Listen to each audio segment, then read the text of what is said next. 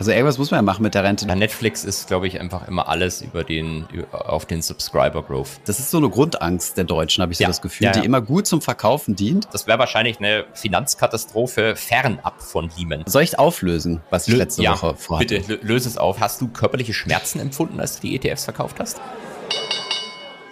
Marktgeflüster. Hallo und herzlich willkommen zur 25. Folge Marktgeflüster.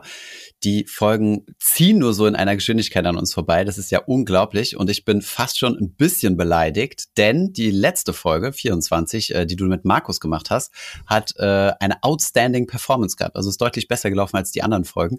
Und äh, das kränkt mich ein bisschen in meinem Ego. Aber ansonsten herzlich willkommen, Holger.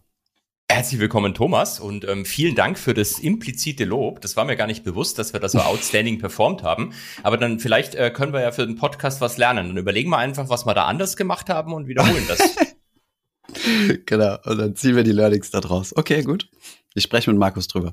Aber du hast uns, du hast uns tatsächlich, da waren, waren wir ein bisschen traurig, dass du uns da allein gelassen hast. Ähm, wobei du, glaube ich, ähm, einen, einen guten, guten Grund hattest, nicht äh, im Podcast letzte Woche zu sein. Und ähm, die Community hat mir einige Vermutungen geschickt, was mit dir passiert ist. Okay. Ich Magst bin du mal gespannt. die, die, die Top-Guesses hören? Ja, bitte. Also jemand hat gedacht, du bist vielleicht entführt worden, äh, unter Umständen vielleicht auch veranlasst durch das Finanzamt. Ähm, ich weiß nicht, wie weit du da Steueroptimierung betrieben hast mit dem, mit dem ETF-Sparplan. Ähm, ich Ich ich habe den Freistellungsauftrag zweimal eingereicht. Oh nein. Gangster. Ich, und ich soll dich explizit darauf ansprechen, jemand hat äh, die Vermutung geäußert, dass du dir die Haare gefärbt hast. Ähm, jetzt muss Mhm. ich aber deutlich machen, dass das nicht ich äußere, die Vermutung, weil da gab es ja auch mal Fälle, wo ein ehemaliger Bundeskanzler ähm, Journalisten ähm, fast schon bedroht hat, weil sie nahegelegt hätten, er hätte sich die Haare gefärbt. Echt? Okay, da erinnere ich mich nicht dran. Das muss, äh, war das der Scholz oder? Nee, Scholz nicht, äh, noch, äh, äh, Wenn es Scholz gewesen wäre mit gefärbten Haaren, wäre natürlich großartig gewesen, dass sich das eine Haar gefärbt hat. Nein, nein, aber es war, ähm, es war jemand, ähm, der bekannt ist für einen legendären Auftritt in der Elefantenrunde mit äh, durchaus ein bisschen Alkohol. ah, okay. Äh, War das der, der, Ja. der Rauchende? Der- Wie heißt der nochmal? Nein, nein, das war, war, du hast ihn schon genannt, der, der Gastgert. Ah, ah, sehr gut, sehr gut. Der. Der genau. Gastgert. Sehr gut. Und das andere, was noch in der Vermutung geäußert worden ist, dass du vielleicht die Finanzfluss ähm, Konkurrenz übernommen hast und deswegen einen Notartermin hattest. Mhm. Da würde mich natürlich Äh, interessieren, wer ist die, Die Finanz- Hälfte davon ist richtig? die Konkurrenz übernommen, aber ohne Notar. Du hast direkt mit Waffengewalt gemacht. Ja, ja, genau. Also, mit Geldkoffer macht man das heutzutage. Ähm, und jetzt sage ich dir meine persönliche Vermutung. Mhm. Ich äh, dachte, du bist mit deinem Privatjet nach Davos geflogen und hast dich über die globale Armut und den Klimawandel aufgeregt. ja. Alternativ äh, warst du in Paris demonstrieren gegen die Rentenreform von Herrn Macron, weil es ja nicht sein kann, dass du bis 64 arbeiten sollst. Genau, genau. Ja, alles äh, exzellente Guesses. Ja, äh, Davos äh, war ja, ist ja, war glaube ich noch gar nicht letzte Woche, oder? Ich weiß es gar nicht. Äh, wir Ähm, fahren tatsächlich Hat angefangen demnächst. wahrscheinlich, oder? Ja, ja. Ich fahre tatsächlich demnächst durch Davos, aber weil wir dort äh, mit äh, Schweizer Freunden Skifahren gehen. Aber nicht in Davos, sondern dahinter, wenn es denn dann Schnee geben sollte dort. Aber ohne Privatjet. Und Wir haben allerdings mal geguckt, Spaß halber haben wir mal geguckt, wie viel ein Privatjetflug von äh, Zürich nach Davos kostet. Mhm. Und wir haben festgestellt, das ist gar nicht so crazy teuer, wie man denkt. Also, was, keine Ahnung, was würdest du aus dem Bauch heraus sagen? Okay, gut, du bist jetzt ja wahrscheinlich in der Materie, aber Meine Augen werden groß. Ich bin geografisch äh, gar nicht mal so top drauf. Also wie so, weit ist nicht denn weit, äh, Davos Ahnung. von Zürich entfernt? 25 Minuten Flug äh, höchstens oder so. Ach so, ähm, Weniger wa sogar. wahrscheinlich kostet es äh, in 51 Wochen im Jahr fast nix und in einer Woche im Jahr kostet es zehnfache. Unbezahlbar. Ja, da kommst du ja gar nicht rein nach Davos. Ich glaube, ich weiß nicht mehr auswendig oder so, aber es waren, glaube ich, zweieinhalb oder dreitausend Euro. Und ich hätte gedacht, da musst du schon mal zehn auf den Tisch legen. Dann haben wir gesagt, da sind 15 Plätze drin, wenn du den wirklich Mhm. voll machst und dann kannst du mit 15 Freunden mal Privatjet fliegen. Ist doch ganz geil. Aber da musst du eine längere Strecke suchen eigentlich. Damit du genug Zeit hast, um Fotos für Instagram zu machen. Genau, genau. Nur, denn nur darum geht's, das weiß man ja. Pics or it didn't happen, sagt das Internet ja immer. Und äh, das, das, es gibt irgend so ein Startup, das kann ich für nächstes Mal raussuchen, die im Endeffekt, weil es gibt ja gewisse Pri äh, Privatjet-Strecken, die immer so in eine Richtung geflogen werden mit diesen Learjets, ne? Also mit den äh, mit den geliehenen, also die, wo die Leute tendenziell immer eher von A nach B fliegen, Mhm. aber relativ selten von B nach A. Und dann gibt's irgendwie so ein, so ein Startup, die dir diese B nach A-Strecken quasi günstig verkaufen. Also da kommst du dann günstig an Privatjetflüge ran. Das hört Wir merken, kaum ist dieser, kaum ist dieser Podcast gesponsert, ähm, äh, shiften die Themen ganz dramatisch. Jetzt ein Wort unseres Sponsors, dieser, genau dieser Firma, die du gerade genannt hast. Genau. Nein, ähm, aber da, da muss ich kurz echt mal fragen, wie, wieso fliegen die nur in eine Richtung? Bleiben die dann dafür immer oder fahren die mit dem Auto zurück oder? Ich weiß nicht genau, aber ich glaube, das hat auch was mit, ähm, also ich habe das zum, ich habe zum Beispiel mal so ein Yachtteam kennengelernt. Ah, äh, ich glaube in Südfrankreich, ja. in Korsika oder so. Und ähm, da war ist irgendwie so eine ganze Mannschaft gekommen in so einem in so einem fetten Maybach und so weiter und da war das war dann halt der Captain, der eingeflogen wurde und äh, und dann jetzt halt äh, zur Yacht und mit der Yacht fahren die dann halt keine Ahnung zurück nach Hause oder keine ja. Ahnung wie. Also da gibt es ja. scheinbar solche Strecken. Ich kenne mich da jetzt nicht ganz so gut aus, aber genau. Dann lass uns doch ein Startup gründen, das genau den die Reverse-Strecke mit der Yacht dann anbietet, die ja auch irgendjemand ah. zurückfahren muss. Sehr smart, sehr smart, ja. Gute, äh, das gibt's übrigens bei den Seglern ziemlich viel. Ich bin ja äh, Hobby-Segler oder angehender, lernender Segler. Und ähm, das wird ziemlich viel gemacht. Also gibt's solche Plattformen, wo quasi reiche Leute dann halt mhm. äh, ihr, ihr Boot gerne von keine Ahnung, vom Mittelmeer gerne äh, auf die Cayman Islands hätten oder so. Und dann gibt's dann halt Teams, die, die schippern das für dich rüber. Und meistens ist es sogar unbezahlt, weil die Leute einfach nur Bock haben zu segeln und können dann dafür eine fette Yacht segeln. Ja. Hast du das schon mal machen lassen? Also mit deiner Yacht? Klar, immer. Mit meinem äh, äh, Luft, äh, Luft auf, Luftpumpen aufgepumpten äh, Zodiac-Boot, genau. Äh, nein, ich äh, tatsächlich ist das aber sicherlich eine, eine gute Sache, um zu lernen und dann auf geilen Booten zu fahren. Werbung. So, und bevor es mit der heutigen Folge weitergeht, noch ein kurzer Werbeeinspieler. Ich selbst bin besonders froh, dass wir den Neo-Broker JustTrade als Partner für unseren Podcast gewinnen konnten. Denn ich nutze JustTrade tatsächlich schon seit einer sehr, sehr langen Zeit. Der Grund dafür ist, dass anders als bei den traditionellen, wenn man so weit schon gehen kann und von traditionellen Neo-Brokern sprechen darf, dass anders als bei den traditionellen Neo-Brokern bei JustTrade drei verschiedene Handelsplätze zur Verfügung stehen. Nämlich LS Exchange, Quotrix als auch TradeGate. Will heißen, wenn ich ein Wertpapier handeln möchte und dieses Wertpapier auch auf allen drei Handelsplätzen existiert, bekomme ich entsprechend drei Preise angezeigt und kann mich dann für den für mich am günstigsten oder attraktivsten entscheiden. Hinzu kommt natürlich die bei Neobrokern traditionelle 0 Euro Orderprovision pro Trade, zuzüglich selbstverständlich den marktüblichen Spreads. Die zahlt ihr aber natürlich auch bei einem klassischen Broker. Falls euch Just Trade interessiert, dann guckt gerne mal den Link in den Shownotes an. Und jetzt wünsche ich euch noch viel Spaß bei der heutigen Folge. Werbung Ende. Genau, soll ich auflösen, was ich letzte ja, Woche vorhatte? Bitte, löse es auf. Ich, ich kann es jetzt nicht mehr halten. Ich kann es nicht mehr halten. Ich kann, ähm, ich kann halt nicht zu viel dazu sagen, weil das Thema noch nicht ganz 100% durch ist. Aber ich habe tatsächlich äh, eine äh, Immobilie in Berlin gekauft zum Eigen, also ein Eigenheim sozusagen für meine Frau und mich. Das war ultra spontan. Ähm, jetzt kannst du mich gleich ausschimpfen, das ist eine ganz schlechte finanzielle ich hab, Entscheidung. Ich habe mal gehört, das Eigenheim sei eine der größten finanziellen Fehlentscheidungen der Mittelschicht, hat mal ein bekannter Finanzinfluencer gesagt. Genau, genau. Ähm, absurd, wer sowas behauptet, aber ähm, können wir gleich drüber debattieren. Nein, also wir haben an einem Samstag haben wir das mal besichtigt, weil meine Frau zieht ja Ende des Jahres nach äh, nach Berlin, also von mhm. dann geben wir hier unseren Pariser Standort auf. Und ähm, ja, und ich habe halt immer geguckt, ähm, wir haben so eine gewisse Vorstellung, was wir gerne hätten an Wohnung oder oder potenziell sogar Haus, wenn das realisierbar ist in Berlin. Und wir sind halt wirklich auf ein Objekt gestoßen, wo wir gesagt haben, ja, richtig cool, können wir machen. Und ähm, das ging dann halt alles super schnell, also innerhalb von einer Woche. Ähm, und dann musste ich halt den Notartermin genau dann wahrnehmen, als Marktgeflüster war. Und ähm, ja, genau. Und jetzt geht diese Transaktion weiter. Und ich muss noch eine, eine Fehl, äh, Fehlaussage von Markus äh, klarstellen, den er natürlich nur wegen dem Clickbait getätigt hat. Ich habe natürlich nicht alle meine ETFs verkauft, ähm, sondern ich habe immer noch. Behalten ich habe tatsächlich, also ich habe viel verkaufen müssen, klar. Ich meine, sowas, sowas finanziert sich ja, also das äh, fällt ja nicht vom Himmel, aber ähm, aber nicht alles. Genau, also soweit, soweit kann ich nur so mal sagen. Und ähm, auch zum Thema äh, Finanzentscheidung ist es tatsächlich eine sehr, sehr große Lifestyle-Entscheidung gewesen. Also ich habe natürlich ein Excel-Sheet aufgemacht und habe stundenlang mit meiner Frau hin und her gerechnet. Ähm, die, die, die schönste Anmerkung von ihr fand ich, als ich das Ganze mal gemodelt habe mit einer Finanzierung. Also wenn du eine mhm. Bankfinanzierung draufpackst, bei einem Zinssatz von, ich glaube, dreieinhalb Prozent ist mittlerweile üblich. Mhm. Ähm, da sind ja so ein bisschen die Augen aus dem Kopf gefallen, wie viel Geld das ist. Und da hat sie so gesagt, wie jedes Jahr. Habe ich gesagt, naja, Zinsen fallen halt jedes Jahr an. Ach echt? Und das hat sie halt, das hat sie total geflasht. Und dass du dann halt zehn Jahre lang den Kredit zurückbezahlst, also äh, zehn Jahre Zinsfestschreibung, du zahlst in der Regel 36 ja. Jahre zurück oder so.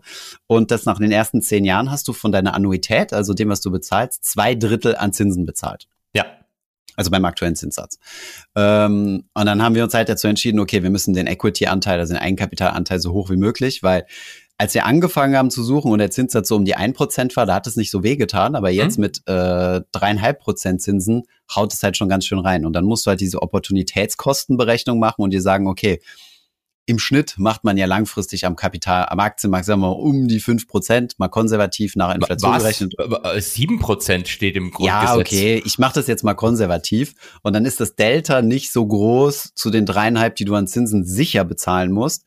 Und im schlechtesten Fall kriegst du auch noch eine Sequencing of Return Klatsche, worüber ihr mir im letzten Portfolio gesprochen habt, äh, im letzten, ähm, im letzten Podcast, so dass auf den zehn Jahren sowieso deine Rendite in der völlig falschen Reihenfolge war. Und dann haben wir gesagt, okay, äh, wir reduzieren jetzt mal stark äh, das Investment, gehen aufs Eigenheim und ähm, genau. So ist es auch übrigens, wie dieser famöse Finanzinfluencer das in der Regel immer rät, zu sagen, äh, leverage dich nicht zu krass sondern äh, wenn du ein Eigenheim willst, dann solltest du deine Investitionen runterfahren und wenn das dann abbezahlt ist, dann kannst du wieder anfangen zu investieren. Das halte ich auch nach wie vor für eine sinnvolle Option, gerade jetzt bei normalerer Zinslage, sagen wir es mal so. Und, und jetzt wie, bitte Kritik, Holger. Überhaupt keine, überhaupt keine Kritik meinerseits. Ich werde, werde mich hüten. Ich, mich hätte was interessiert, hast du körperliche Schmerzen empfunden, als du die ETFs verkauft hast? Weil ich, äh, äh, ich würde wahrscheinlich Schmerzen empfinden, wenn ich dann, wenn, wenn ich auf den Verkaufen-Button klicke.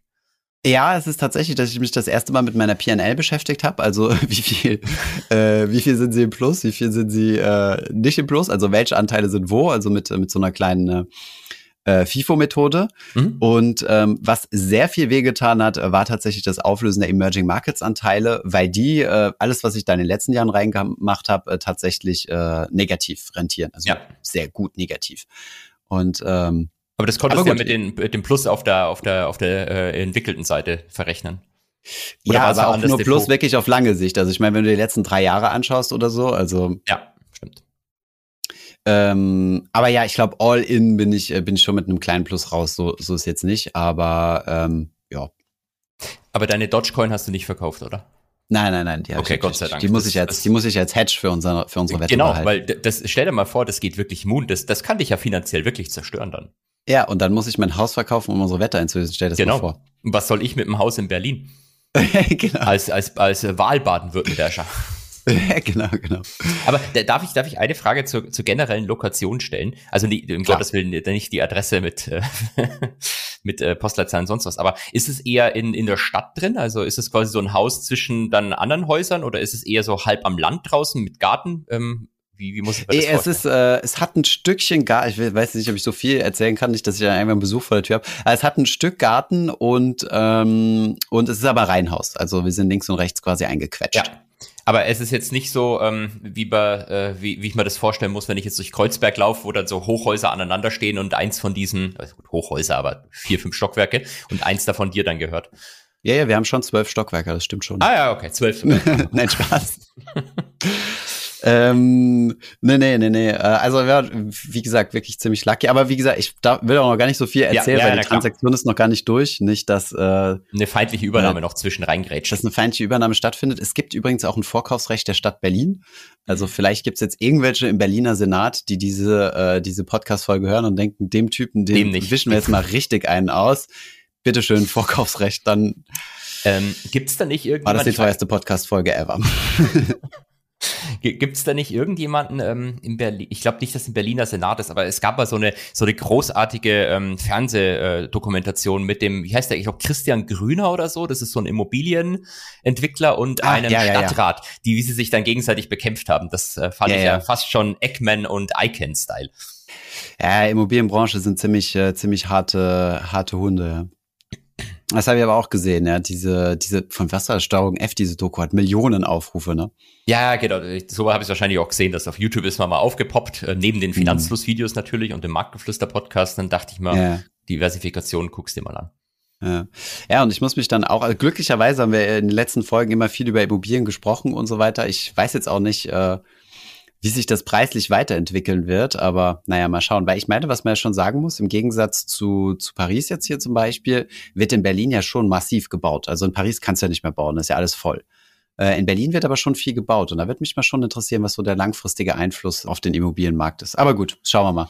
Ähm, reden wir in den nächsten Folgen drüber, wenn ähm, wenn ich äh, wenn wenn die wenn alles trocken ist. Du, du kannst ja einen Einfluss noch tätigen. Du könntest ja bei Finanzfluss. Ich habe jetzt äh, gesehen, wer war das jetzt, glaube ich, diesmal heute? Ach, ich habe schon vergessen. Eine von den Tech-Konzernen. Ich glaube, es war es war Google, wenn ich mich nicht täusche, also Alphabet, die 12.000 mhm. Leute rausgeschmissen haben. Hire die mhm. doch nach Berlin. Dann hast du sofort 12.000 Nachfrager nach Wohnung das ist eine ziemlich gute Idee, ja. Ja, ja. Und ähm, da müsste das Büro sehr nah an der Wohnung sein, und genau. damit die Leute möglichst, und die haben natürlich Office-Pflicht, also einfach Homeoffice abschaffen wieder. Ist eh überbewertet Homeoffice, hat Elon Musk auch schon gesagt. genau. Sehr gut, sehr gut.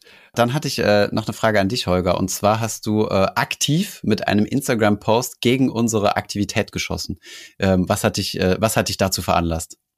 Ich habe aktiv mit einem Instagram-Post gegen unsere Aktivität geschossen. Äh, gegen jetzt. unsere Finanzhofsaktivität, also gegen Aussagen, äh, die wir getätigt haben. Oh, das ist, äh, der Anwalt steht wahrscheinlich schon vor meiner Tür und ist im Abmahnschreiben. jetzt muss ich tatsächlich, ich habe einen einzigen Post gemacht die letzte Woche, also muss es wahrscheinlich der gewesen sein. Wobei wir haben uns seit zwei Wochen nicht unterhalten. Magst du meinen, ja. ähm, jetzt, äh, jetzt in investieren, die Inflation frisch dein Eis Post nicht? Genau, genau. Warum ich muss ein bisschen lachen. Nein, ich sag, nein, nein, nein, ich sag nicht, dass ich den nicht mag. Ich fand's so lustig, weil ähm, wir haben, äh, ich habe ja mit Diana dieses Reel produziert gehabt, ob man noch in Inflationsphase investieren soll. Und da war quasi so der Konsens gewesen, ja.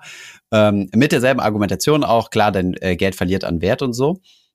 Und äh, lustigerweise haben wir jetzt gerade angefangen, für Frankreich Reels zu produzieren. Und äh, Felix, der, der sich bei uns um Frankreich kümmert, war gestern den ganzen Tag bei mir gewesen. Wir haben Reels produziert, genau zu diesem Thema. Deswegen Nein. musste ich lachen, als du dann mit diesem, äh, mit der Kritik daran gekommen bist. Äh, kann ich aber völlig nachvollziehen, ja. Also man sollte jetzt nicht äh, sich ins Investment stürzen in der großen Hoffnung, dass Aktien mich vor der Inflation retten. Das tun sie nämlich nur langfristig und, äh, und nicht kurzfristig. Und wie du ja schon richtigerweise sagtest, die Aktien waren down ähm, noch mehr down als die Inflation, von daher. Ja. Wo, wobei ich sagen muss, die, die vorletzte Seite war ja so ein kleiner Disclaimer. Ähm, so ein bisschen habe ich mich eher gegen äh, diese klassischen Inflationsposts äh, gerichtet, die man immer ja, ja. auf Social Media sieht, wo es dann heißt, ja, investier jetzt und wenn du nicht weißt, wie es geht, 5000 Euro ist mein Coaching, let's go. Äh, sonst ver, ver, ver, verendest du in der Altersarmut. Und genau. solches genau. den Leuten Angst machen, mag ich einfach nicht. Ja, bin ich auch auf deiner Seite. Das war auch damals äh, im Strukturvertrieb, wo ich äh, meine Anfänge äh, im, im Finanzbereich äh, gefasst habe. Da wurde es damals schon 2009, glaube ich, wurde schon mit der immer mit der Inflation. Das ist so eine Grundangst der Deutschen, habe ich so ja, das Gefühl, ja, ja. die immer gut zum Verkaufen dient. Also erstens mal verkauft man gut Lebensversicherungen, äh, äh indem du auf die Angstdrüse drückst. Und äh, Investment wird immer nur über Inflation verkauft. Also so nach dem Motto Sachwerte, Sachwerte, Sachwerte. Und dann gibt es irgendwelche Sachwertfonds, wo du mal reinguckst und überlegst, okay was ist da jetzt so anders als in normalen Fonds? Also ich sehe hier Aktien, ich sehe hier teilweise Sachwerte. Immobilienaktien, genau. Ich sehe hier Rohstoffe und Gold. Also warum ist der Fonds jetzt anders als alle anderen? Und Im Endeffekt ist das nur eine andere Marketing-Schiene. Ne? Und du hast ja. dann, in manchen, äh, ganz absurd, in manchen Sachwertefonds hast du sogar noch Anleihen drin. Habe ich auch schon gesehen das ist natürlich äh, die totale Verarsche. Ich, ich glaube, die Angst der Inflation bei den Deutschen kommt so aus den Schulbüchern. Also ich kann mich noch erinnern, wir hatten da auch so Bilder dann, wo die Leute mit, dem, mit der Schubkarre die Tausende von Reichsmark oder was oder Rentenmark gab beides, ich weiß nicht, was jetzt auf dem Bild damals war, ähm, wahrscheinlich Rentenmark, zur, äh, zum Bäcker geschoben haben, um sich ein Brötchen zu kaufen.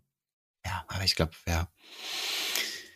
Also, keine Ahnung, aber ähm, wir haben, ich habe, ich glaube, wir sind ganz gut jetzt durch diese Inflationsphase kommen und ähm, ich habe mir in dem Zug dann auch gestern mal die Inflationsraten in Frankreich angeguckt. Die sind ja noch ein gutes Stück unter mhm. den Deutschen. Also die haben jetzt abgeschlossen mit 5,2 Prozent Inflation aufs Jahr. Habe ich jetzt die Jahreszahlen in Deutschland nicht gesehen. Ähm, wir sind da ein Stück drüber, ne? Aber ich glaube, bei uns sind die Energiepreise auch krasser explodiert. Die Franzosen sind einen Ticken weniger abhängig vom Gas, glaube ich. Ja, ich wollte gerade sagen, ihr habt ja in Frankreich, wenn ich einfach ihr sagen darf, ähm, ihr, ihr, habt ja über 50 Atomkraftwerke, von denen auch mindestens 10 funktionieren. Ja, genau.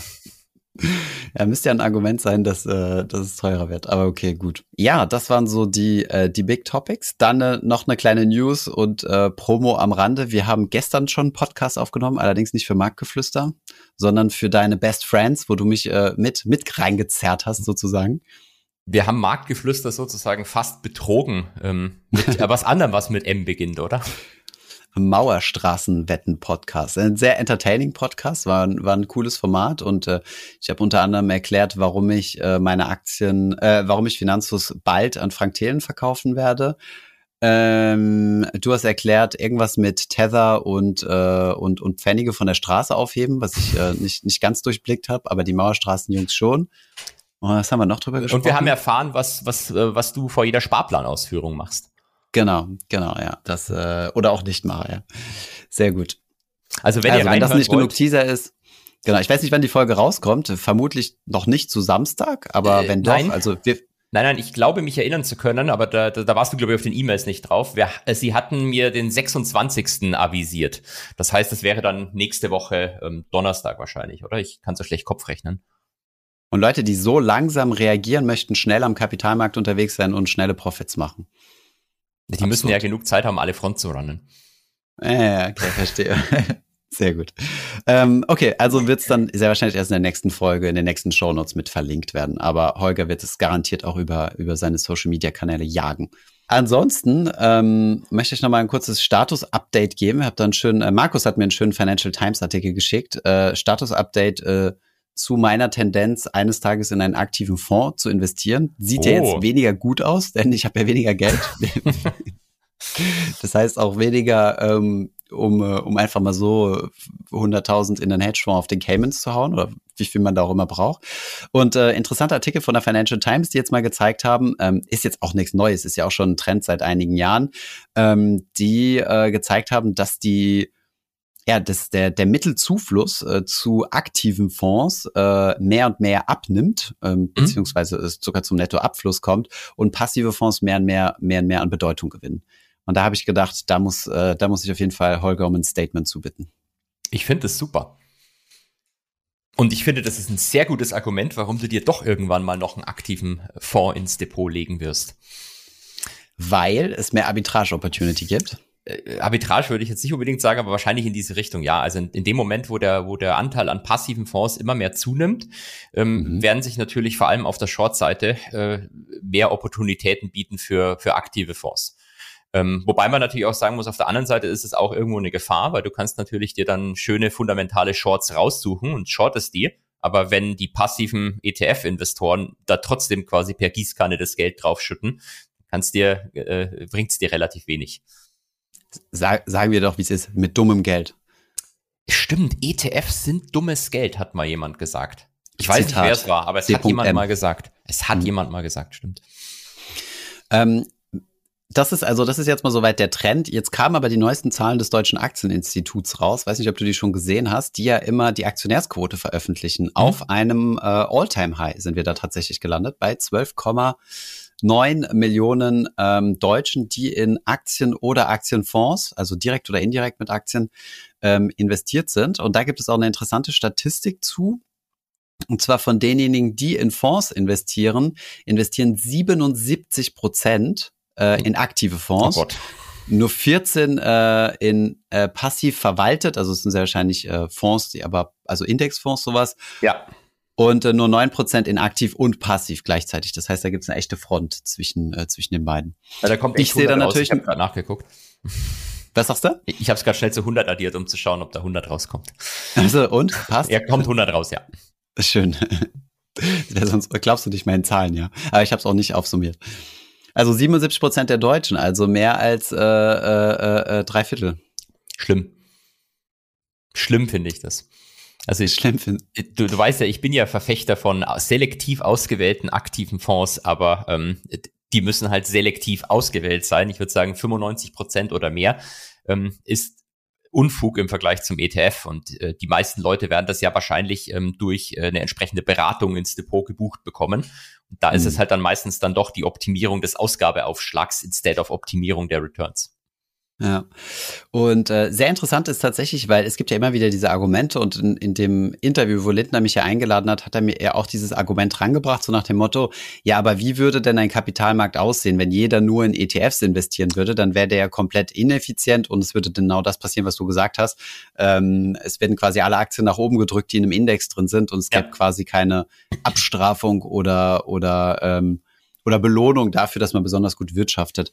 Ähm, die Zahlen holen aber eigentlich einen wieder auf, äh, auf den Boden der Tatsachen zurück, nämlich gibt es ähm, 2,4 Millionen Menschen in Deutschland, die in ETFs investieren, versus 10,5 Millionen, äh, also ein Löwenanteil, mhm. die, äh, die in Fonds insgesamt investieren, also äh, überwiegend halt in, ähm, in aktive Fonds.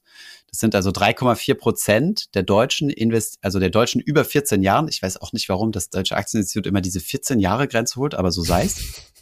3,4 Prozent investieren in ETFs. Ich sehe da natürlich ein großes Marktpotenzial für Financial Education. Das auf jeden Fall. Äh, was man natürlich noch angucken müsste, wäre, welche Volumina die bewegen. Weil stimmt, ja. Ähm, in, in, den USA ist es meines Wissens so, und ich sage meines Wissens, da gibt es so ein Fed-Paper dazu. Allerdings mhm. muss man immer schauen, wie man rechnet. dass aber, also entweder je nachdem, wie man guckt, sind es 40 oder sogar über 50 Prozent äh, der, der Fonds mittlerweile, die passiv verwaltet werden. Mhm. Ähm, dementsprechend weiß ich nicht, wie da die Statistik aussieht, aber klar, wenn, wenn in Deutschland sind weniger Selbstentscheider wahrscheinlich unterwegs wie in den USA und die haben dann halt im Zweifelsfall doch mehr die, die Aktiven dann drin. Ja. Aber ja, bin ich voll bei dir. Da eine, eine super Gelegenheit, Financial Education zu betreiben. genau. Und äh, noch kleiner Disclaimer am Rande, also das Deutsche Aktieninstitut muss man natürlich auch immer mit so einem ganz kleinen Lobbygruppe, bisschen, oder? Genau, mit ein ganz kleines bisschen mit Vorsicht genießen. Ähm, die äh, auf der Webseite kann man da finden, wer da Mitglieder sind. Das sind natürlich, also sind erstens mal Aktiengesellschaften, also auch mhm. Firmen wie BASF, Adidas und Co. Äh, N26 ist sogar Teil dort, also Mitglied. Interessanterweise, es riecht für mich nach Börsengang, aber anderes Thema. Und ich glaube, die müssen erstmal ihre BaFin-Prüfer rauskicken können, bevor ja, die machen.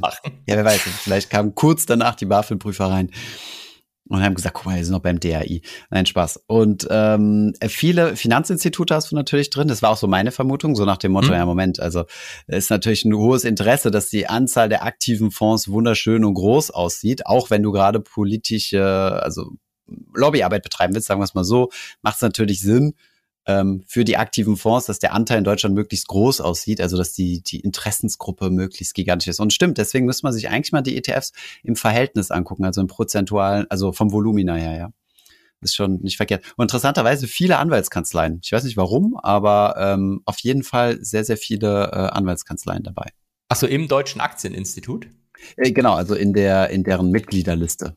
Smell, du Smell Börsengang? Ach so, also, meinst du die, die Lobbyen dafür? Ja, okay. Ja. Die Anwaltskanzlei könnte ja an die Börse gehen. Es gibt ja in UK, ich glaube, drei oder so wirklich börsengehandelte Anwaltskanzleien. Hm. Dementsprechend, vielleicht ist das ja auch für uns eine Option. Ja, aber guck mal, äh, für Marktgeflüster meinst du? Nee, für die deutschen ähm, Anwaltskanzleien, wenn du sagst, sie sind ah. alle im Deutschen Aktieninstitut Mitglied, weil äh, da erschließt sich. Ja, aber es sind eher so die Amis, also die sind, sind die ganz großen. Also so. Alan Overy ist dabei, okay, Baker okay. McKenzie, ähm, weiter habe ich jetzt nicht runtergescrollt, aber Gut, die, die, ganzen. Die, die haben wir ja auch immer gehabt in der Bank, äh, ähm, äh, Meyer Brown und, und, und Co., mhm. die dann äh, die Wertpapierprospekte machen, klar. Deswegen genau. sind die natürlich da massiv beteiligt.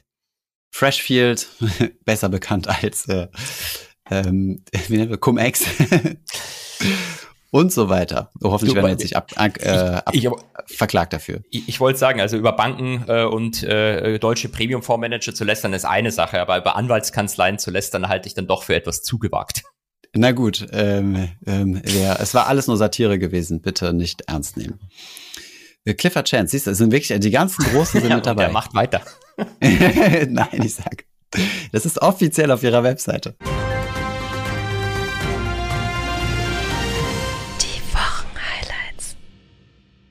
Gut, kommen wir zum Marktzeugs, oder? Oh, Marktzeug, mein, mein, mein Lieblings, mein Lieblingsteil. Wobei Lieblingsrubrik. Diese, diese Woche der Marktzeug ja schon fast wieder langweilig ist, würde ich sagen. Mhm. Ähm, äh, die Earnings Season läuft ja. Ähm, da hatten wir diese Anfang der Woche äh, zwei, zwei Banken nochmal. Äh, Netflix haben wir gesehen mit äh, doch besseren Zahlen als erwartet. Procter mhm. Gamble war, glaube ich, eher okayisch. Äh, aber im Wesentlichen warten wir eigentlich alle auf, auf, auf die großen Tech-Unternehmen, die ähm, erst noch am, am Berichten sind. Und ich glaube, darauf wartet auch der Markt ein bisschen. Was ich aber vergessen habe, letzte Woche zu erwähnen, ist, ähm, dass der, der bekannte Schweizer Hedgefonds äh, 132 Milliarden Franken Verlust vorzuweisen hatte für letztes Jahr. Der bekannte Schweizer Hedgefonds, okay. Anders auch bekannt als die Schweizerische Nationalbank. Mhm. Da, hätten wir ja eigentlich schon fast nächste Woche, letzte Woche kurz erwähnen müssen. 132 also, Milliarden Verlust im Geschäftsjahr 22? Ja. Oh, das ist, äh, das ist massiv, ja. Das ist, äh, wie, wie viel Geld ist das? Wie kann man sich das am besten vorstellen? Ähm, das ist ungefähr das, was wir pro Jahr in, äh, um ein Thema später einzuläuten, ein, ungefähr das, was wir pro Jahr in Euro in die, das Rentensystem reinballern müssen als Zusatzgelder, damit es halbwegs stabil bleibt in Deutschland. Aus den Steuern. Hm. Genau. Ja, spannende Sache. Ich meine, äh, warum sagst du Hedgefonds? Weil die Schweizer Notenbank quasi Anleihen rausgibt und davon Aktien kauft, sozusagen. Also sie ja. ja äh, noch, noch schlimmer. Also die Schweizer Notenbank ähm, macht ja im Wesentlichen das, was, oder hat das gemacht, was die anderen Notenbanken auch gemacht haben, nämlich das klassische Brö, also in Anführungszeichen mhm. Geld gedruckt. Also mhm. Geld natürlich digital auf ihrer Bilanz erschaffen und damit Assets gekauft. Und das Problem ist irgendwie, ähm, die, die, die, die, der Plan ist ja auch ein bisschen immer gewesen, den Franken nicht zu stark werden zu lassen. Also ähm, haben sie sich insbesondere auf ausländische Assets konzentriert und sind da vor allem in in USA extrem aktiv. Also die Schweizer Notenbank ist einer der äh, Top 20 größten Einzelaktionäre von Apple beispielsweise. Mhm. Es werden Schweizer Franken gedruckt, die werden gegen Dollar getauscht, dann werden Apple-Aktien gekauft. Anleihen haben sie natürlich auch. Äh, auf ihrer Bilanz, wenn da, wenn da jemand sich das angucken will, ist das alles versteckt. Da steht nämlich irgendwie bloß Devisenposition und da sind dann die Apple-Aktien drunter äh, auch mit subsumiert. Mhm. Und die fallen, das sind natürlich gefallen letztes Jahr und deswegen hat die Notenbank äh, massive Buchverluste ähm, erzeugt. Ich hatte mal mit einem deutschen Fondsmanager gesprochen, der mir noch vor den Zinserhöhungen, ich glaube 21 mal gesagt hatte, mhm. das ist eigentlich ein Modell, was Deutschland auch machen sollte, weil die Deutschen verschulden sich ja so günstig, also der deutsche Staat, ähm, damals sogar mit äh, negativer Verzinsung. Ne? Also mhm. du hast ja für eine Bundesanleihe Negativzinsen quasi kassiert, also musst Strafzinsen bezahlen sozusagen und ähm, hätte davon Assets kaufen sollen. Also super günstig ist ja so ein typisch so, so ein so ein Arbitragegeschäft sozusagen, ne?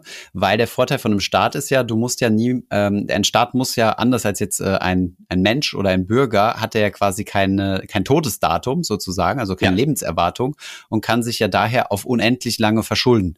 Und da hätte man Wert schaffen können, indem man sich verschuldet und dann äh, und dann Assets kauft, quasi einfach ganz wild am Kapitalmarkt investiert und dann sowas wie so einen norwegischen Staatsfonds aufgebaut, halt nur ja. auf Pump. Ähm, das einzige Ding, was ich mir halt dachte in diesem Kontext ist, ja, ist zwar ganz schön, aber wenn du Politikern so einen Staatsfonds in die Hand gibst, wo ein paar Multimilliarden äh, Apple, Amazon, vielleicht noch ein paar deutsche Werte und so weiter drin sind, dann kann das sehr schnell Begehrlichkeiten wecken, könnte ich mir vorstellen. Mal zu sagen, komm, wir schneiden da mal ein kleines Scheibchen von ab für ähm, politische Geschenke, Steuersenkungen ähm, oder sonstige Dinge. Ja, von daher Verstaatlichung. Genau, genau. Ähm, Jetzt wäre es auch billig. Das stimmt, das stimmt. Ja, vielleicht äh, geht das in Berlin, wird das noch umgesetzt, wer weiß. Ähm, jetzt jetzt wäre echt die gute Gelegenheit, hast recht. Und also das war so ein bisschen mein Bedenken an dieser Sache gewesen. Und äh, dann man hätte es halt daran knüpfen müssen, dass dieses Geld für nichts anderes benutzt werden dürfte, außer die Schuldenposition aufzulösen. Aber gut, das ja. nur mal so am Rande. Ähm, Aber die Schweizer sind ja vermutlich ein bisschen ähm, disziplinierter das, das weiß ich nicht unbedingt, aber es liegt ja bei der Notenbank zumindest äh, und dementsprechend mhm. äh, kann der Staat damit erstmal nicht direkt was machen. Es ist sogar eher schlecht für den Staat, dass die jetzt Buchverluste macht, weil jetzt kann sie dem Staat keinen Gewinn auszahlen für die wahrscheinlich nächsten Jahre, wenn die das genauso mhm. machen wie die FED. Die Verluste werden jetzt akkumuliert und gegen zukünftige Gewinne gerechnet und erst dann dürfen sie irgendwann mal wieder was auszahlen. Ähm, aber ich glaube, das Problem mit dem Modell, das du gesagt hast, ist, ähm, wenn das Deutschland damals gemacht hätte, und ähm, das war ja, wie du sagst, zu negativen Zinsen möglich, zu Zeiten der ähm, EZB-Anleihekäufe, äh, ähm, dann hätten das wahrscheinlich alle anderen europäischen Länder auch gemacht. Also ich kann mir nicht vorstellen, dass die Italiener und die Franzosen gesagt hätten, okay, gut, wir sollen ja halbwegs sparen und die Deutschen verschulden sie jetzt massiv und kaufen unsere Aktien. Mhm. Ähm, äh, kann ich mir nicht vorstellen, dass das funktioniert hätte. Und wenn das jedes Land gemacht hätte, hätten wir natürlich sofort irgendwie dem Monster noch eine krassere Blase, als wir sowieso schon hatten am Kapitalmarkt gesehen. Mhm. Ähm, das wäre vermutlich, gut, dann wäre man kurzfristig mal auf dem Buch sehr reich gewesen, dann hätte man natürlich aus Deutschland einfach alles dumpen müssen und die Leute mit ihren Bags stehen lassen. Ja, genau. Ähm, einfach die europäischen Nachbarn gescammt. Das genau. ist eine gute Idee. Dann, dann kannst du aber, glaube ich, die europäische äh, Gemeinschaft auf alle Ewigkeit vergessen, wenn ja, Deutschland so ein Pump and Dump macht. Ja. Ähm, ja, guter Punkt. Aber äh, gut, auf der anderen Seite kannst du sagen, wir einigen uns auf eine maximale Schuldenquote und jeder kann das machen, bis diese Schuldenquote erreicht wird. Aber gut. Gut, ähm, dann stimmen alle europäischen Länder dagegen und Deutschland stimmt dafür. ja, gut, okay, hast recht. Ja. Gut, alle vielleicht nicht, aber ähm, äh, ein paar. Ja, ja, ja. Okay, doch nicht so einfach umzusetzen, ja. Aber ja, ich finde es auch ehrlich gesagt, sollte man das so ein kleines bisschen trennen. Aber okay, wir kommen ja gleich mal noch zu einem, zu einem weiteren genau. Staatsfonds. Ähm, und ansonsten äh, hatten wir ein äh, Notenbank-Meeting in Japan. Da haben wir nach der Überraschung im Dezember, haben wir ja auch im Podcast drüber gesprochen, wo sie diese mhm. Zinsobergrenze auf die zehnjährigen Anleihen verdoppelt haben, hatten ein paar Leute erwartet, dass diese Woche vielleicht was kommt. Ähm, der japanische Notenbankchef, der Herr Kuroda, der bekannt dafür ist, die Leute gern zu verarschen, hat einfach nichts gemacht. Dementsprechend war das ein komplettes Non-Event.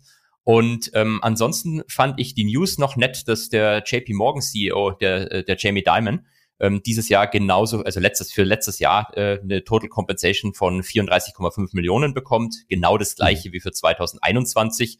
Ähm, und das stimmt mich traurig, weil auch, auch dieser Mann leidet natürlich unter Inflation. dass er da keinen Inflationsausgleich bekommt, grenzt schon an soziale Ungerechtigkeit. Ja, es ist einfach nur fair von ihm, weil er möchte die Lohnpreisspirale nicht anstoßen. Das stimmt, stimmt. Du hast recht, ja. du hast recht. Hat, wahrscheinlich hat er das in Davos auch gesagt, als er mit seinem Privatjet dahin geflogen ist.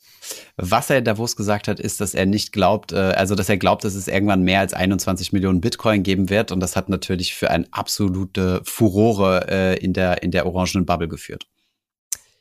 Der mag kein Bitcoin, gell? Er mag, er hat noch nie Bitcoin gemocht. Äh, irgendwann musste er zwar ein Bitcoin Trading Desk einführen oder zumindest ein Kryptowährungs Trading Desk, weil es halt ein zu lukratives Geschäft ist, aber dass Jamie Dimon kein Bitcoin mag, ist glaube ich keine Überraschung.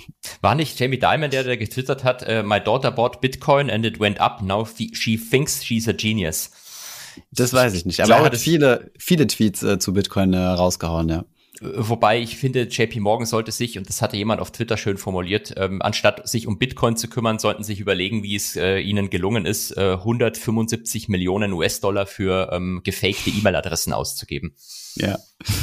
ja, habe ich auch gesehen. Ähm, wie ist diese Firma Frank, lustigerweise. Genau. Ne? Ähm, ja, spannende Sache. Äh, die Frage ist, wie, wie würdest du sowas Due, Due Diligence äh, für sowas betreiben? Ne? Also vermutlich, nachdem du es, ja gut, es war nachdem du es übernommen hast. Also ganz kurz für die Leute, die es nicht wissen, JP Morgan hat vor einiger Zeit ein Startup in den USA für 175 Millionen gekauft. Das hieß Frank.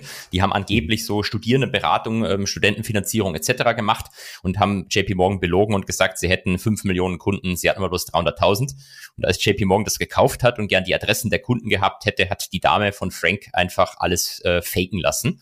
Und das mhm. ist dann insbesondere deswegen aufgefallen, weil der übersendete Datensatz genauso lang war wie das, die maximale Länge eines Excel-Sheets. Und das hatte dann JP Morgan ah. etwas ähm, verwundern lassen. Und mit der Übernahme hatte JP Morgan Zugriff auf alle internen E-Mail-Accounts und die haben natürlich ihren Fraud schön per E-Mail besprochen und so äh, ist das Ganze dann äh, aufgeflogen. Ah, wie bescheuert. Ja. Manche Leute denken echt nicht mit, wenn sie, wenn sie Fraud betreiben. Aber ähm, Okay, äh, die Story mit der Excel-Sheet ist mir neu. Was ich kannte, ist, dass die eine E-Mail rausgeschickt haben, also an alle, und äh, dass da die Response Rate halt ultra niedrig war und dass da irgendwas nicht stimmt und dass die daraufhin geprüft haben. Aber warte mal, eine Excel-Liste ist doch limitiert, also 5 Millionen passt da doch gar nicht rein. Nee, also nee, glaube, eine Million 54.000 und irgendwas, glaube ich, war die, war die Zahl. Ach die so. haben dann eben nur einen Teil übersandt und dann hat irgendwie JP zurückgefragt, für welchen Zeitraum das sein soll und ähm, dann haben die irgendwie eine Antwort geliefert und dann, das wäre doch echt komisch, dass die Anzahl der angemeldeten Leute in einem speziellen Zeitraum exakt dem Maximallimit von Excel entspricht. Ah, das muss man als Banker natürlich kennen. Also äh, hier als For Your äh, allgemeine Education eine Million 84.576. Jetzt wisst ihr es. Anzahl an, äh, an Zeilen. Und dann in Spalte geht's dann bis XFD, also wie, du weißt nicht, was das Maximallimit von Excel ist? IB äh, noch wusste möglich? Ich nicht. genau, nein, ich wusste es tatsächlich nicht. Ich hätte ehrlich gesagt auf weniger getippt. Also war das schon immer so gewesen, das ist bei in der Million? Ich hatte immer so 10.000 im Kopf oder so. Das, vielleicht war das früher anders. Ähm, ich muss gestehen, ich habe nie sonderlich viel mit Excel gearbeitet. Ich speichere jetzt gleich mal eine ganz alte Excel-Datei ab und gucke da mal, wie tief ich komme. okay, ja. sehr gut. Äh, was haben wir noch? Du wolltest äh, mir was, glaube ich, vorhalten zu meinem ehemaligen Arbeitgeber. Nein, vorhalten wollte ich nicht, aber ich fand es ein lustiges Thema. Äh, wegen dem Tweet, den ich dir geschickt hat. Jemand hatte getwittert, also glaube ich auch so ein Meme-Account aus Goldman Sachs wird Silbermann Sachs, weil äh, die Zahlen, also ich glaube, der Aktienkurs an einem Tag um acht Prozent runter, weil sie zum fünften Mal in Folge ähm, ihre Quartalsziele nicht erreicht haben. Oder zumindest under expectations. Investment Banking läuft nicht so und ich glaube, bei JP Mor äh, bei äh, Morgan Stanley läuft auch nicht so, aber läuft zumindest besser. Also da ist ein bisschen Häme im Spiel gerade. Ja, und was natürlich JP auch noch hat, ist das, äh, das klassische äh, traditionelle Bankengeschäft. Also da profitieren mhm. sie natürlich schon dafür, dass Zinsen jetzt steigen und die weiterhin die Verzinsung auf den äh, Bankkonten, die die Leute irgendwie bei der Chase Bank haben, äh, bei quasi null halten. Wenn mhm. sie selber natürlich viel mehr jetzt bekommen. Ich habe, sorry, habe mich versprochen. Ich meinte Morgan Stanley, also der, der quasi der direkte Konkurrent. Die haben ja kein klassisches Banking-Geschäft, ja. ne? Die machen ja auch eigentlich nur Investment Banking. Genau, und du hattest Netflix schon angesprochen, da bist du, äh, bist du kurz drüber hinweg äh, gehuscht.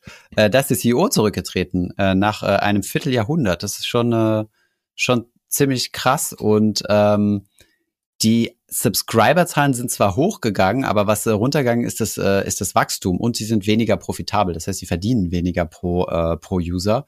Und da hat äh, der äh, verehrte Reed Hastings äh, ist zurückgetreten, ziemlich überraschend finde ich, weil ähm, ich habe das deswegen verfolgt, weil ich sein Buch gelesen habe. Der hat ein ziemlich cooles Buch geschrieben, The Netflix Code heißt es, glaube ich, muss ich mal gucken, mhm. äh, was so ein äh, Unternehmenskulturbuch ist, also wo er genau sagt, wie die Unternehmenskultur äh, in Netflix ist. Ähm, die sind da ja, die haben da ja sehr sehr viel Arbeit reingesteckt, äh, das äh, das zu verbreiten und zu kommunizieren. Und ähm, ja, von daher finde ich es eigentlich, wenn man so ein bisschen das Buch kennt, von ihm eigentlich ziemlich konsequent zu sagen, ähm, dass er jetzt zurücktritt. Weil im Endeffekt die Kultur dort ist eigentlich so ziemlich äh, so, du hast in Anführungszeichen alle Freiheiten, die du haben willst, aber du wirst an deiner Performance gemessen. Und die haben halt auch eine ziemlich hohe Layoff-Quote. Also wenn du eine Zeit lang nicht performst, fliegst du relativ schnell raus mit einem saftigen Check. Also die, äh, also genau. Und äh, das muss wohl, jetzt muss er wohl, äh, muss der Code wohl auch für ihn gezogen haben, ja. Finanzfluss-Mitarbeiter aufgepasst. Genau, er ist. Dass du dich da so positiv gegenüber dieser Arbeitsethik äußerst. Ja, keine Ahnung. Also ich meine, du, jede Firma muss ja ihr eigenes Ding finden, ne? Und wir haben uns ja auch schon ein bisschen ja. Gedanken drüber gemacht und so. Und da gab es auch tatsächlich äh, firmenintern schon ein bisschen so Cultural Clashs. Also Arno ist in einer ganz anderen Welt groß geworden als ich. Also ich komme aus dem Banking, wo du halt sehr direktes Feedback und äh, manchmal auch gerne beleidigt mit einer, äh, manchmal auch gerne begleitet mit einer kleinen Beleidigung. ähm, ist okay, weißt du, äh, kann man mit klarkommen. Und Arno war halt eher so das, das, das softe Startup-Environment und dann musst du halt so die richtige Culture für deine Firma finden, ja. Das wird ja auch viel durch die Mitarbeiter ge, ähm, äh, weitergetragen oder geprägt, genau, ja. Genau, aber ich glaube, es ist schon ganz wichtig, dass man sich seiner Firmenkultur bewusst ist ähm, und dass es nicht so eine unbewusste Sache ist, weil dann kann man beim Hiring auch drauf achten, weißt du? Ähm, genau, das nur mal so zum Background. In dem Kontext hatte ich das Buch von Reed Hastings gelesen und äh, ja, so bin ich drauf gekommen. Über die News, dass äh, er jetzt zurücktritt. Und ein Aktienkurs 6% hoch trotzdem, ja. Ja, Netflix ist, glaube ich, einfach immer alles über den, auf den Subscriber Growth. Mhm. Und äh, die haben sich ja seit dem Low, glaube ich, relativ gut erholt. Über 50 Prozent, mhm. wenn ich mich nicht täusche. Mhm. Ja. Ähm, was scheinbar immer noch nicht funktioniert, ist dieses äh, Account-Sharing, wollten die doch langsam ein, äh, eindampfen. Ja. Also ich nutze immer noch den Account von Arno, äh, den Netflix-Account, ähm, weil ich circa einmal im Quartal Netflix benutze und äh, komme ich immer noch problemlos rein. Ja, ich bilde mir ein, da habe ich sogar einen Bloomberg-Ticker äh, gelesen, wie viele Accounts immer noch geshared werden in den USA. Kann das sein, dass es 100 Millionen waren? Das wäre ein bisschen krass gewesen. Jetzt, wo ja, du sagst, nicht. kommt das irgendwie in meinem, in meinem Kopf äh, vor, aber naja, also ich, ich sage lieber nichts zu, zu was, wo ich nicht hundertprozentig die Zahl weiß. Hm. Was ich aber noch weiß und was ich noch erwähnen muss, ist, ähm, laut den Medienberichten, vor allem auch deutschen Medien, sind die USA seit gestern pleite. Okay. Mal wieder, muss man mal, sagen. Mal wieder, mal wieder. Nämlich ähm, die Finanzministerin hat einen Brief an den Kongress geschrieben, dass die Schuldenobergrenze, die USA haben ja einen festen, äh, in Hard-Dollar festgeschriebene äh, Wert, ähm, über den sie nicht mehr Staatsschulden machen dürfen, ähm, die ungefähr bei 31 Milliarden liegt. Äh, äh, äh, nicht 31 Milliarden, Entschuldigung, 31.000 Milliarden. Mhm. Ähm, das macht mehr Sinn. Ähm, bis, bisschen drüber. Und äh, diese Grenze haben sie jetzt erreicht. Das heißt, die USA dürfen quasi keine neuen Anleihen mehr ausgeben, keine neuen frischen Schulden mehr aufnehmen. Und es mhm. wurde in vielen deutschen äh, Medien-Headlines so dargestellt, als sind die jetzt pleite. Als wie immer? 19, wie immer. Also wie es immer. passiert ja alle paar Jahre mal, ne? Genau. Äh, und äh, im Endeffekt ist es aber so, die müssen diese Grenze halt jetzt erhöhen. Aber das Schöne ist, ähm, nur weil äh, diese Schuldenobergrenze in Anführungszeichen erreicht ist, bedeutet das nicht, dass sie, dass sie pleite sind. Denn der Staat hat ja auch noch Geld auf dem Girokonto. Also der hat tatsächlich so mehrere Konten in Anführungszeichen. Da liegt relativ viel Geld drauf. Ähm, dann hat die Finanzministerin noch die Möglichkeit, über Buchungstricks das rauszuzögern. Ähm, Im April kommt eine große Steuerzahlung immer rein. Da kriegen sie nochmal richtig viel Cash. Das heißt, äh, dieses Problem wird äh, Ende Sommer, äh, im, äh, Mitte, Mitte Herbst wahrscheinlich erst in, in der Realität existieren. Es gab ja aber, ich glaube, bei Trump hat sich das ein bisschen länger gezogen. Da muss ja der Kongress quasi diesen Debt Ceiling anheben. Da muss ja genau. abgestimmt werden, ne? Genau. Und äh, da kam es ja eine Zeit lang, dass die Beamten nicht mehr bezahlt wurden und so weiter, ne? Genau, genau. Aber jetzt, jetzt muss ich mich, jetzt muss ich mich dazu auch noch auslassen. Das äh, hat, hat tatsächlich nichts damit zu tun. Also das, okay. das wird ganz, ganz oft in, in deutschen Medienartikeln auch. Es ist immer das Gleiche, aber das mit den Wusste Beamten, ich ja, ich wollte dir nur die Vorlage bieten. Sorry. Danke, ich weiß, ich weiß, haben wir, haben wir natürlich vorher zehnmal geübt. genau. Ähm, das mit den Beamten ist der Government Shutdown. Der tritt dann ein, wenn der Kongress kein neues Budget beschließt für die mm. Ministerien. Dann müssen okay. die ihre Leute nach Hause schicken. Das passiert oft zeitgleich mit der Schuldenobergrenze, hat aber damit nichts zu tun. Also wenn mhm. die Schuldenobergrenze ein Problem wird, wenn die die nicht rechtzeitig erhöhen, dann werden die USA technisch pleite und im Default. Das heißt, die Ratingagenturen würden die US-Bonds runterstufen. Wahrscheinlich müssten ganz viele Pensionsfonds das Zeug aktiv dann verkaufen, weil dann ist es ja Junk. Mhm. Ähm, die ganzen äh, CDS auf USA würden ausgelöst werden. Also das wäre wahrscheinlich eine Finanzkatastrophe fernab von Lehman. Ähm, mhm. Das ist noch nie vorgekommen. Man äh, nutzt das halt immer zum Kuhhandel. Da will dann immer die Oppositionspartei mhm. irgendwas rausholen, damit sie dem zustimmt. Ähm, und auch so wird es wahrscheinlich diesmal rauslaufen. Das, das letzte mega krasse Battle war 2011. Da haben die USA dann auch ihre, äh, ihr Top-Rating verloren bei manchen Ratingagenturen. Und ähm, sieht wieder so aus, es läuft's raus. Die Republikaner sagen, nachdem sie unter Trump ganz viele Schulden gemacht haben, sagen sie, jetzt ist das aber erreicht, jetzt dürfen wir immer weiter Schulden machen, jetzt müssen wir verhandeln über Ausgabenkürzungen. Mhm. Herr Biden sagt, er verhandelt nicht mit Terroristen. Also nee, hat er nicht gesagt, aber er, er verhandelt nicht, er verhandelt nicht, es gibt nichts zu besprechen, er lehnt jegliche Gespräche ab. Und da mhm. stehen wir jetzt und wahrscheinlich werden wir genauso uns verhalten bis zehn Tage davor und dann, wenn alle panisch anfangen zu verhandeln und irgendwie eine Lösung finden. Okay. Ähm, dann lohnt sich natürlich mal wieder zu gucken, äh, was die, was die Kongressabgeordneten so in ihren Depots machen. Ne? Wenn stimmt, dann wieder vorher äh, äh, verkauft wird und so, dann ist es, glaube ich, ein gutes Red, Red Flag, ja. Genau, wenn, oder wenn Frau Pelosi plötzlich äh, äh Long US-Anleihen geht mit einer Laufzeit äh, kurz nach der, nach dem Grenzenpunkt oder ihr Mann, dann glaube ich, mhm. ist der Zeitpunkt, all in zu gehen. Äh, müssen Sie das äh, veröffentlichen, was Sie machen? Nee, nur im Nachhinein, ne? Also, ja, im, im, leider, im Nachhinein leider, ja. Schade. Ich, ich hoffe ja, dass wir durch diesen Podcast endlich mal eine krasse Arbitrage äh, oder Inside-Trading-Strategie finden oder sowas, aber ist bisher noch nicht passiert. Wir haben ja vielleicht noch ein paar Folgen vor uns.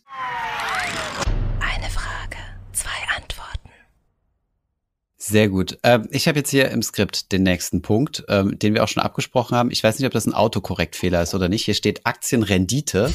Ähm, worüber wir aber eigentlich sprechen wollten, ist die Aktienrente. da habe ich mich entweder vertippt oder äh, es gab ein Autokorrekt. Vielleicht auch was? ein freudscher Versprecher. Was müssen wir zur Aktienrente besprechen? Thomas, du hast mir damals was geschickt, glaube ich, zu dem Thema, oder? Ähm, ach so, ja genau, dass, äh, dass das Management, äh, das Management des Kenfo sein wird, richtig?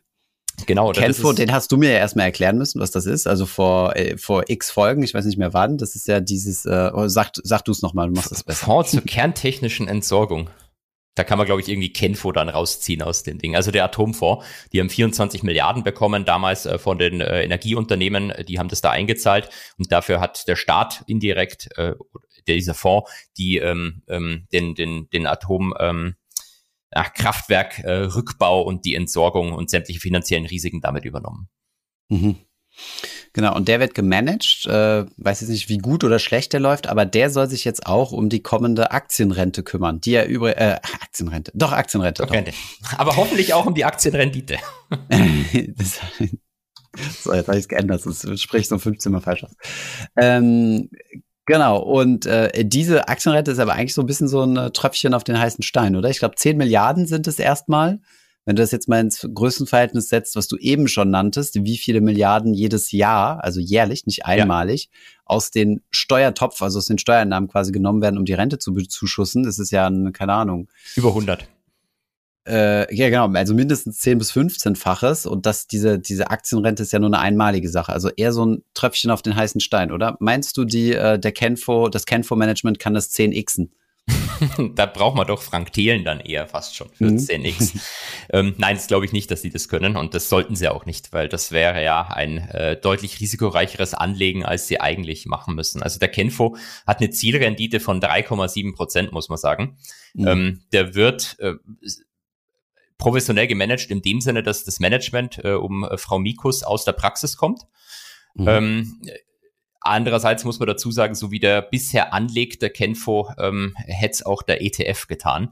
Also mhm. der Kenfo hat im Moment so äh, 55 Prozent Aktien, 45 Prozent Anleiheportfolio, performt auch exakt wie eine Kombination aus 55 Prozent MSCI World und 45 Prozent irgendein Anleihe-ETF.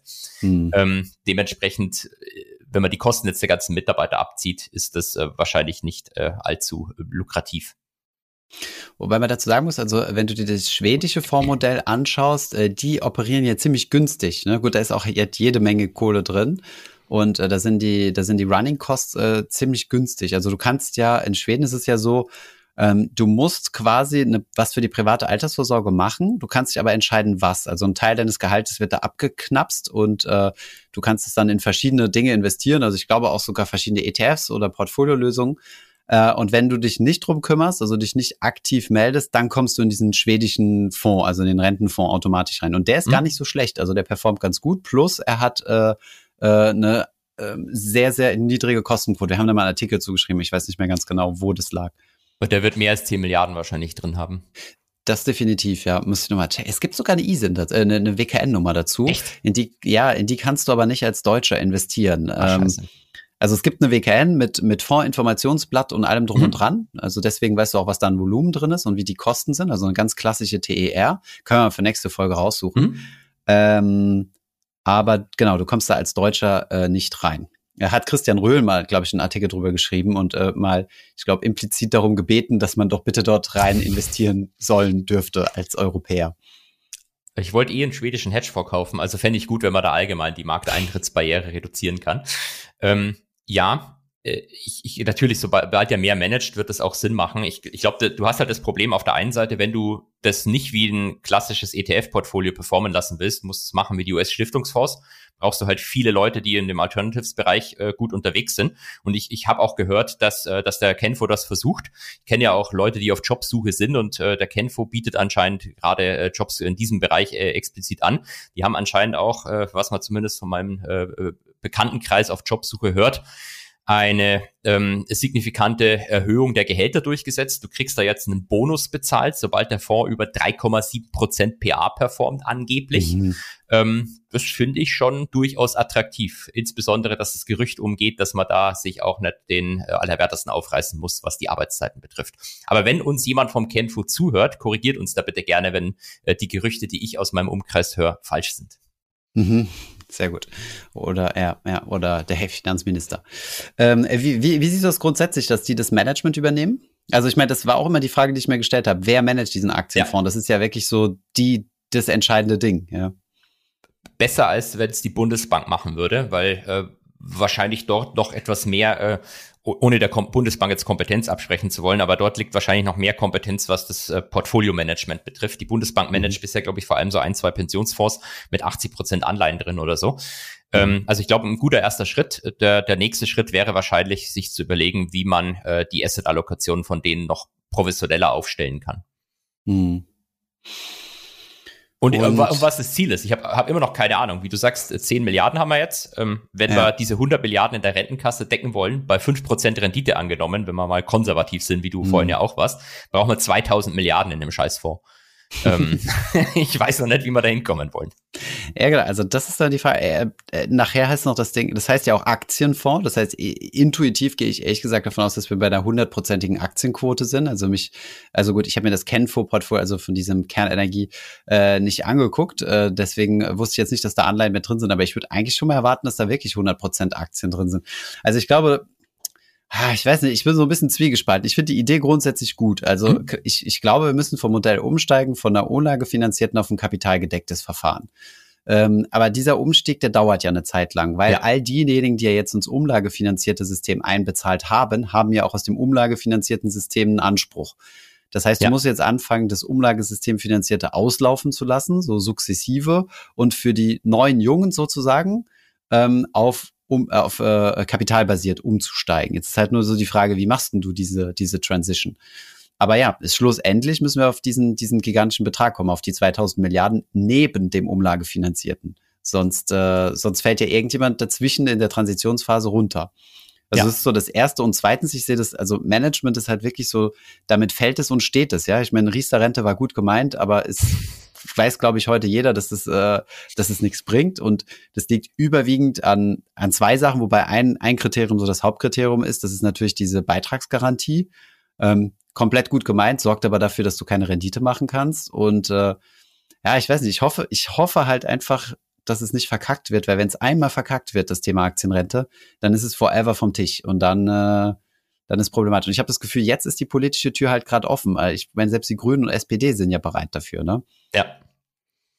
Oder haben das zumindest mitgetragen. Äh, inwieweit das jetzt wirklich aus dem, aus dem Herzen kommt, weiß ich nicht. Ähm, aber äh, also ich bin ja ehrlich gesagt wirklich skeptisch. Also äh, tendenziell bin ich natürlich jemand, der immer alles schlecht redet. Ich habe auch keine bessere Lösung parat. Aber Dankeschön. wa- wa- was glaubst du, was passiert, wenn jetzt jedes Land der Welt versucht, diese 2000 oder respektive dann, was die dann halt jeweils brauchen, Milliarden Mhm. in Kapitalmarkt zu investieren? Ja, dann gehen die Kapitalmärkte erstmal unendlich to the moon, also unendlich, also eine gewisse Zeit lang, bis das dann Ja. halt irgendwann abgeschlossen ist und dann, ähm, ja, dann gibt's nicht mehr so viel neues Geld. Oder wenn ausgezahlt wird, gehen sie runter. Also gefühlt, wenn es jedes Land macht, haben wir wieder ein umlagefinanziertes System, allerdings über die In- und Outflows in den Kapitalmarkt. Ja, stimmt, wobei sich das auch irgendwo die Waage halten wird, ne? Also die, ich, ich meine, es wird ja im Endeffekt wäre dann die Welt wie eine gigantische Pensionskasse, oder? Genau. Und alles gehört der Pensionskasse. Also eigentlich ist das die Verstaatlichung oder die Verge ja, Der eigentlich schon. Kommunismus durch die Hintertür. Karl Marx hat am Ende doch gewonnen.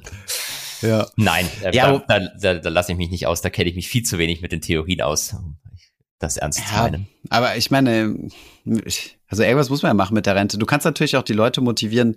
Was, was ist denn jetzt der Unterschied zwischen der Staat macht das für uns über die Aktienrente, so, so wie, wie das ja in Norwegen quasi der Fall ist, oder äh, der Staat macht gar nichts für uns und kümmert dich selbst drum oder verreck, äh, wie in den USA.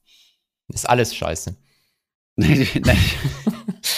Ich Ja. meine, du musst ja trotzdem, also irg irgendwie landet dein Geld ja doch am Kapitalmarkt. Oder auf dem Olafs Sparbuch. Ja, ich sag's dir, ich habe auch keine vernünftige Lösung. Ich habe keine vernünftige Lösung. Ich, wahrscheinlich für Deutschland gesehen ist es gut, dass wir das jetzt so machen. Ähm, aber ob das final am Ende wirklich das äh, Problem mit der, also eigentlich brauchen wir mehr Kinder, Thomas. Mehr Kinder. Das ist die einzige Lösung. Und ich bin der Einzige hier Nein, äh, im Raum, der Beitrag dazu leistet. Ja, ich äh, versprochen, ich kümmere mich auch noch drum, aber ähm, oder mehr Einwanderung, das ja auch. Also im Endeffekt müssen wir nur die Bevölkerung konstant halten irgendwo. Äh, Genau, du brauchst junge Einwanderung, ähm, die natürlich dann in die Rentenkasse einzahlt. Ähm, Ja. das, äh, du klaust natürlich den anderen Ländern damit dann äh, im Zweifelsfall die Leute. Mhm. Ähm, aber äh, das war natürlich auch eine Möglichkeit. Nur das kriegt man anscheinend irgendwie in Deutschland seit Jahrzehnten nicht hin, das irgendwie vernünftig zu regeln. Oder also- äh, Version Zyankali-Kapseln verteilen. Für, für die alten Leute. Also, Für die Alten. also jetzt äh, muss ich echt aufpassen. Das hat ja der japanische Finanzminister, der ehemalige, der Taro Aso, der ist wirklich komplett verrückt. Der hat das wirklich nahegelegt. Der gemeint, der weiß gar nicht, warum sich die alten Leute immer so aufregen. Die sollen einfach sterben. Ähm, also wirklich, wirklich, der ist, der ist richtig krass. Aber warum Und, haben die ähm, dann Corona-Maßnahmen eingeführt? Ich meine, das wäre die Opportunität gewesen. Ich, ich weiß es nicht. Also ähm, äh, was ich meine ist ähm, mit, mit dieser diese, diese Einwanderungsproblematik. Es heißt doch seit Jahrzehnten, wir brauchen irgendwie so ein Punktesystem, wo man dann auch noch irgendwie äh, ganz viele äh, junge Leute aus dem Ausland anlocken kann und das Hm. irgendwie irgendwie kriegt, kriegt man das bis heute nicht vernünftig hin. Ähm, Was für ein Punktesystem? Payback-Punkte. Je, je mehr, äh, je mehr Immigranten du anwirbst, qualifizierte Immigranten, desto mehr Punkte kriegst du, oder was? Nee, ist es nicht in, in ich glaube in Kanada wird doch immer von der FDP so als schönes Beispiel genannt, wo man einfach sagt, dass du genau weißt, wann du irgendwie in das Land kommen darfst und wann du da äh, äh, Mm. Arbeitserlaubnis etc. bekommst. Ich hatte mir das mal, äh, ich wollte auch mal auswandern. Ich hatte mir das in, wo war das? In Australien, glaube ich, mal angeguckt, was ich, oder Neuseeland, was ich machen muss, damit ich da hinlaufen darf. Die, Ähm, die da- dunkle Phase des Holger Goldgraf. Ich wollte auch mal auswandern. Egal. Dann, dann habe ich Zwillinge bekommen und gesagt, scheiß drauf, bleiben jetzt, wir hier. Jetzt, jetzt bleiben wir hier, äh, solange das Kindergeld weiter erhöht wird. Genau, genau. Sehr gut. Ähm, ja, aber vielleicht nochmal abschließend zur Aktienrente. Ja, ne? Also genau. ich habe wirklich einfach nur Angst, dass das von Lobbyverbänden zerschossen wird und dass du dann irgendwann auf eine absurd hohe Kostenquote von drei Prozent kommst oder so und da jeder mitmischen will und das Geld dann in irgendwelche Fondsgesellschaften gesteckt wird, die dann äh, Spezialfonds aufsetzen und ja. so weiter. Ich glaube, da ist wirklich so, da würde ich mich so eisern an das äh, Vorbild von Norwegen halten, die ja komplett transparent sind und das, äh, das auch richtig reporten, super geringe Kostenquote haben, spezielles Team, die dort eingestellt sind. Ähm, das wäre wirklich so meine Bedingung. Aber ja, ich weiß halt nicht. Also und wir die sind sich halt, einen ehemaligen Hedgefondsmanager als an die Spitze holen, der sein ganzes Leben wahrscheinlich, weiß nicht, was er vorher gemacht hat, aber nichts anderes gemacht hat, als ähm, Portfolien zu managen. Das wäre äh, für uns dann auch eine schöne Idee. Ich meine, die gehen ja jetzt auch mehr und mehr in alternative Anlageklassen. Ne? Hast du mir selbst mal ganz stolz geschickt. das der Kenfo? Alternatives Boom. Ja, nee, nicht der Kenfo, der, äh, der norwegische Staatsfonds. Ja. Wobei und, die, glaube ich, noch relativ wenig haben im Vergleich zu anderen, ja. Ja, aber ist ja auch, also, ja, ist ja auch in Ordnung. Und in dem Bereich Alternatives zählt bei denen auch Immobilien. Willst du nicht den Kenfo managen, Thomas? Das war auch ein Gerücht, dass du die Aktienrente managst. Deswegen nicht da warst letzte Woche. Ich weiß es nicht. Also, boah, das ist schon eine krasse Verantwortung, muss ich sagen. Also, ähm, keine Ahnung. Ich würde mir halt ein anständiges Expertengremium aus, äh, aus Wissenschaftlern zusammenstellen, die, die dann äh, ähm, ja, aber ich glaube, schlussendlich ähm, würde ich mir wirklich so, würde ich wirklich so ein Weltportfolio. Ich meine, die ganze Rendite kommt ja, weißt du selbst aus der, aus der Forschung, äh, kommt ja aus der Asset Allocation oder der Großteil der Rendite. Da, also da müssen wir uns auch mal drüber unterhalten. Da gibt's ein Paper dazu und drei Antworten auf diese Frage. Aber ja, ähm, ich weiß, was du meinst und stimme dem zu. Also ein Großteil kommt halt aus der Frage, äh, wie viel stecke ich in welche Anlageklasse rein genau. und nicht aus der Frage, äh, aus den ganzen genau. Satellitenfragen drumherum, äh, welche, genau. welcher ist der richtige Einzeltitel und so. Und ich glaube, da muss man sich, äh, da muss man sich einig werden, was ist die gute Kombination zwischen den einzelnen Assetklassen und dann würde ich versuchen, die Assetklassen in ihrer Gesamtheit abzubilden und nicht zu versuchen, da irgendwie einen einen Tilt drin zu haben, also dass es quasi in eine Richtung oder in die andere geht. Man könnte jetzt argumentieren und sagen, okay, es ist ein deutscher Aktienfonds, da dürften gern mal ein bisschen mehr europäische Werte drin sein, als jetzt das äh, in der Welt in der Welt äh, gewichtet wird oder so. Aber ich würde auch versuchen, ähm, das Ding möglichst politisch immun zu machen. Nicht, dass jetzt einer sagt in der Politik, hm, China nicht so geil, mach mal weg. Und du bist dann verpflichtet, deinen China-Anteil zu reduzieren oder so. Also ich, da sind für mich echt noch sehr, sehr viele Fragezeichen offen, aber. Ähm, du ich glaube, ich habe auch nicht, ich, ich, wenn ich damit dem Land dienen kann, warum nicht? Sagen wir es mal so. Also, ich würde jetzt nicht aus, ich hätte jetzt keinen Bock da drauf oder so. Aber wenn das so die einzige Lösung ist, dass es gut gemacht wird, dann würde ich es machen, ja. Vielleicht sind es gerade die Leute, die keinen Bock auf diese Macht haben, die diese Macht bekommen sollten. Das hat mal eine weise Person in Game of Thrones gesagt. Dementsprechend, Herr, Herr Lindner, falls Sie das gehört haben, der äh, äh, Herr, Herr Kehl würde sich da zur Verfügung stellen. Sehr gut, sehr gut. Jetzt sehe ich schon die, die, die Petitionen aus dem Boden schießen, wo alle versuchen, äh, dass ich, äh, dass ich da das Manage. Ich habe ja auch keine Qualifikation im Bereich, ich war ja nie im Asset Management gewesen. Aber gut, ich würde dich dann mal gelegentlich anrufen. Ich hätte jetzt einen bösen, bö ganz bösen Kommentar bezüglich jemand anders im Asset Management machen können. Diese Person auch keine Qualifikation hat und einen Milliardenfonds managt, aber das mache ich jetzt nicht. Sehr gut. Ich rufe dich dann gelegentlich mal an und sage, Holger, ich habe noch eine Milliarde rumliegen. Du sag mal, wie soll ich das jetzt machen? Wie du, rebalance ich, ich, ich, ich, kann ich bin äh, gerade Hä? Ich bin gerade bei zwei Millionen Zeilen Excel und Excel spielt ab. Hilfe. Ich kann dir da einen schönen Cayman Hedge vorne einlegen, aber da kannst du keine Milliarde reinstecken, sondern vielleicht maximal 10 Millionen. Na gut, Na gut, okay. Ja, beobachten wir das weiter, wie das mit der Aktienrente läuft. Ich finde es auf jeden Fall vom Prinzip her spannend und ich hoffe, es wird nicht so verkackt wie das, was wir an, an anderer privater Altersvorsorge haben. Auch BRV bin ich echt kein großer Fan, aber gut, ist ein anderes Thema. Ansonsten haben wir es diese Woche auch, glaube ich, schon geschafft, ähm, haben jetzt keinen Ausblick für nächste Woche gegeben, aber ähm, wir werden nächste Woche auch wieder spannende Themen finden. Richtig, richtig. Da, da haben wir dann, glaube ich, einiges aus der Earnings Season, was wir besprechen können. Sehr Damit, gut. vielleicht, vielleicht kann ich dann auch schon mal ein paar Schlüssel in die Kamera halten. Ähm, übrigens, ähm, noch, sorry, ein kleines Update ganz am Ende. Ähm, was sehr gut funktioniert hat, ist äh, in deiner vorletzten Folge, wo du den Marktkommentator gemacht hast. Äh, das haben wir ja als Real publiziert und das hat ja einen riesen Ansturm auf YouTube gegeben. Also wir haben ja, glaube ich, 800 Abonnenten, nee, nicht ganz so viel, aber 600 Abonnenten gewonnen oder so. Sowas in der Größenordnung. Und ähm, oder vier. Ja, auf jeden Fall war es ein ziemlicher Spike. Von daher müssen wir auf jeden Fall mehr Reels mit dir produzieren. Das funktioniert sehr, sehr gut. Vielleicht kann ich dann auch endlich meine äh, TV-Sendung auf Neu Live bekommen. genau, das wäre gut. Das kriegen wir auch noch, äh, kriegen wir auch noch unter. Holger, vielen Dank und bis nächste Woche. Bis bald. Tschüss.